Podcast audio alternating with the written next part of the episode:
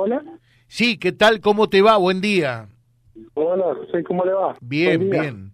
Contanos un poquitito la expectativa eh, para esta nueva edición de la fiesta del citrus, eh, cómo está en este momento eh, la, campaña, cómo están las naranjas, preguntan acá, las mandarinas, los, los cítricos de Malabrigo. A ver. Sí, José, y bueno, la expectativa de la fiesta, como todos los años, muy buena. Mucha gente en la región nos visita para ver la, las quintas, las economías regionales, digamos, las producciones que hay en Malabrigo. Y bueno, y la fruta, la fruta está muy buena. Eh, si bien no es la producción que tuvimos el año pasado, el año pasado fue sensacional, digamos, eh, pero hubo problemas con la venta por el tema de la pandemia, se, las ventas, eh, ha quedado fruta en las plantas, y este año ahí menor, digamos, pero de buena calidad, como, como todo año seco, digamos, eh, menos plagas en, las plantas, así que fruta de muy buena calidad. Y está muy linda, tiene muy buen color, la naranja ombligo está muy rica para comer, digamos. Qué lindo. Eh, o sea, no van a tener la cantidad del año anterior, pero sí eh, van a estar eh, realmente tan dulces como siempre. Eh, que es algo prodigioso y que caracteriza Malabrigo. Claro, claro, sí, sí, seguro. Eh, pero como ya te digo, eh, igual hay, hay fruta para, vender, eh, para comer este año va a haber bastante igual, si no, digamos, salir a mercados nuevos, digamos, como el año pasado, no va a haber, pero a la región sí, sí, va a haber, va a haber buena fruta va a haber buena fruta. Eh, y, con respecto a eso de mercados nuevos y demás, Edgardo, eh, tantos años a esta parte que se viene hablando, ¿se dan pasos hacia adelante realmente eh, o todavía no? Mira, el tema del mercado, el mercado más grande está medio complicado porque para para pocas quintas, para la región, digamos, las quintas que hay, para la región es mucho y para salir afuera, por decirte por algún mercado afuera que te pidan, eh, ya no nos da, ¿viste? Entonces, para poco hay mucho y para mucho hay poco.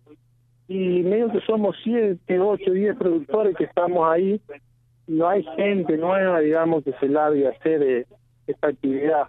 Una actividad que lleva eh, mucha mano de obra, más complicado la mano de obra eh, para las tintas, así que todo un tema. Entonces vos no sabés si agrandarte, quedarte ahí, excitarte, porque se complicó el tema de la mano de obra, ¿eh?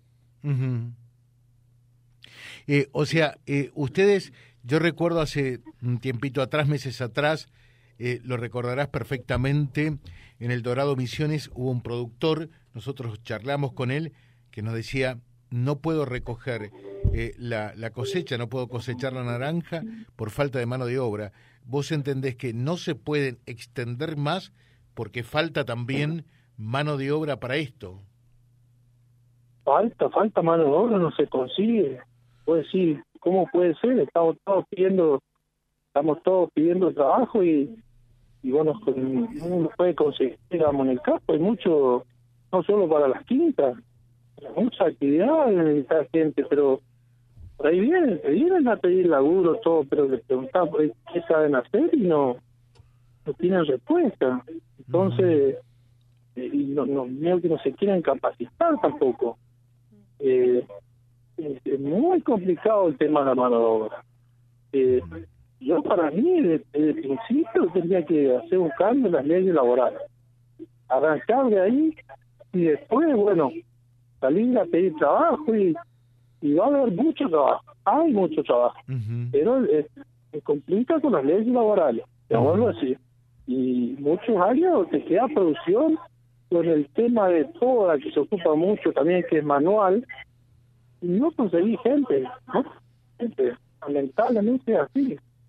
Eh, ¿Entendés que no hay gente dispuesta con ganas de laburar? Exactamente, exactamente lo dijiste vos.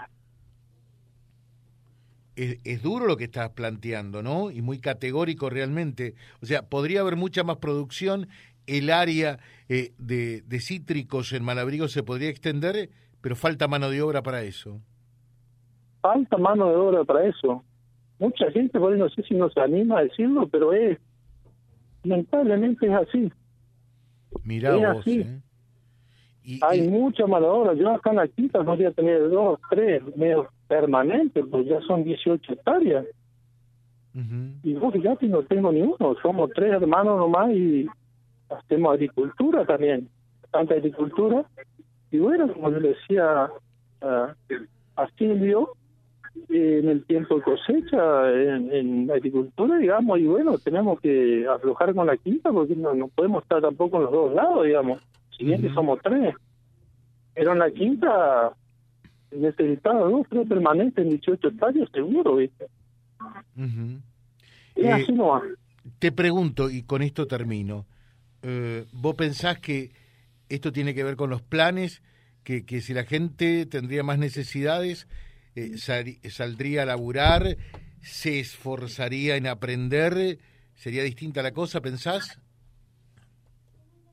Ya, sí, eh, mucho con el tema de, los planes sociales, sí. Yo digo que el 80% es eso. Eh, también podrían eh, hacer algún plan, digamos, el que cobra, bueno, una asistencia, sí, bueno, pero obligarlo a trabajar cuatro o cinco horas, no sé cuánto, pero eh, obligarlo a ganarse, digamos, el diario eh, trabajando. No podemos ya regalarle, digamos, sacarle al que labura todo el día para darle al que no hace nada. Eso no sé qué, qué plan es ese. Pero bueno, de ahí comienza. Así que, entonces todo, tratar de cambiar eso, o hacerle cambiar a la gente, y en poquito años ha cambiado, porque yo me acuerdo, yo no es que soy muy viejo, tengo 46 años, y en los, a los 20 años empecé con la, producción, digamos, y de chico mis viejos me enseñaron a laburar y, aprendimos y salimos adelante. Nunca, digamos, salimos a, a pedir nada. Eh, hay que tratar de ganarse el, diario, pero laburando. O quiera otra. Si queremos ir adelante, por supuesto, pero, si queremos estar así, a la mano de Dios, bueno. Pero hay que tratar de, laburar y salir adelante. Si no, ¿cómo sacamos el país adelante? Imposible.